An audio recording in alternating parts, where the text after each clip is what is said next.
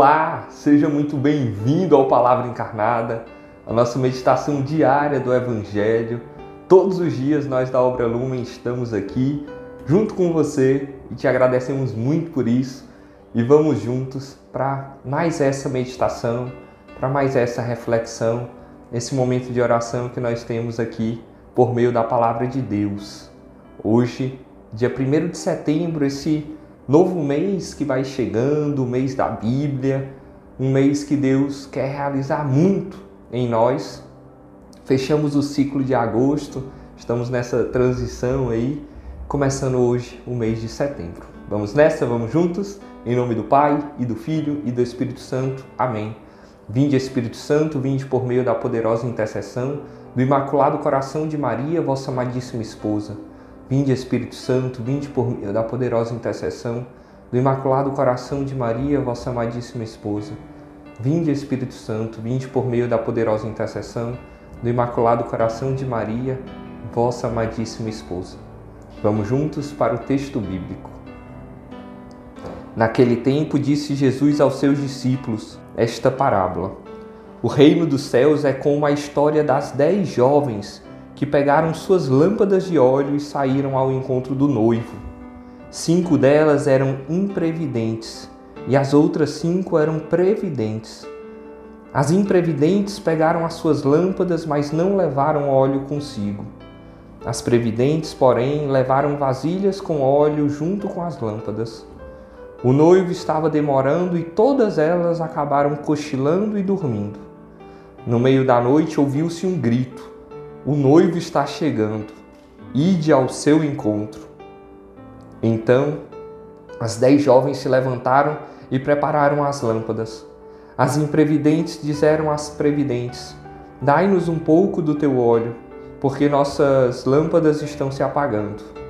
As previdentes responderam: De modo nenhum, porque o óleo pode ser insuficiente para nós e para vós. É melhor ir descomprar aos vendedores.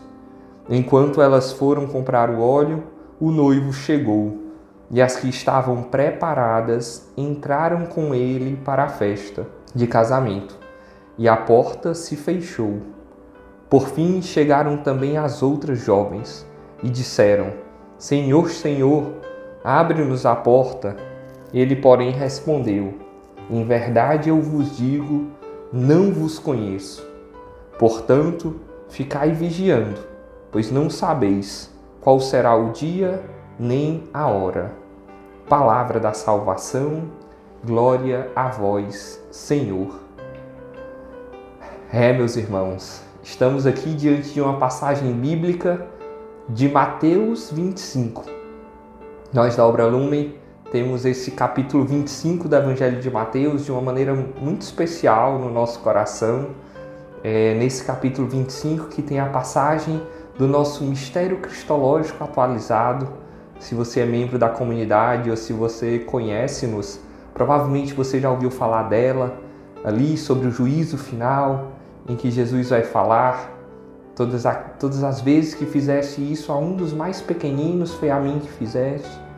Então, aquela passagem tão cara para nós. Mas antes de chegarmos nessa parte do capítulo 25, tem este outro texto esta outra parábola é uma história que Jesus conta para nos ensinar algo.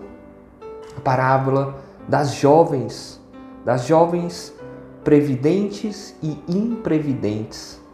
É um termo que a gente não usa muito, né, assim no nosso no nosso dia a dia, aquelas previdentes, os imprevidentes, mas que aqui nessa tradução, nesse texto a gente escuta. E eu queria começar falando que essa vela, essa luz, esse fogo que elas carregam, é, em uma das possíveis reflexões para a gente fazer, tem a ver com a nossa fé. Eu lembro que alguns anos atrás eu estava numa missa de crisma e quem estava presidindo a celebração era o bispo auxiliar de Fortaleza, Dom Júlio César.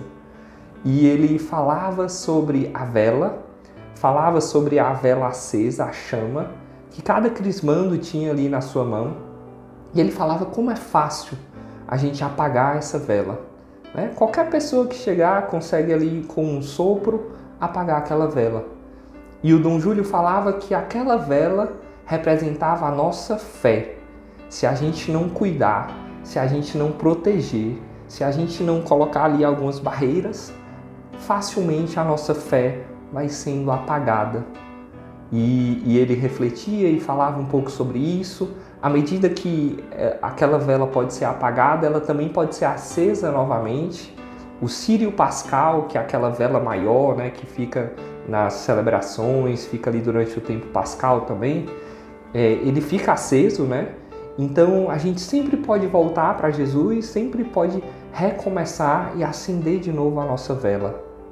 Então, escutando essa parábola de hoje, essa passagem, eu lembrava dessa frase do Dom Júlio e lembrava que nós temos sim sempre que cuidar da nossa fé.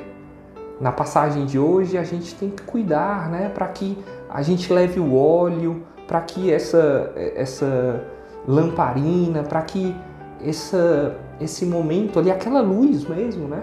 Ela continue acesa, ela seja sempre alimentada.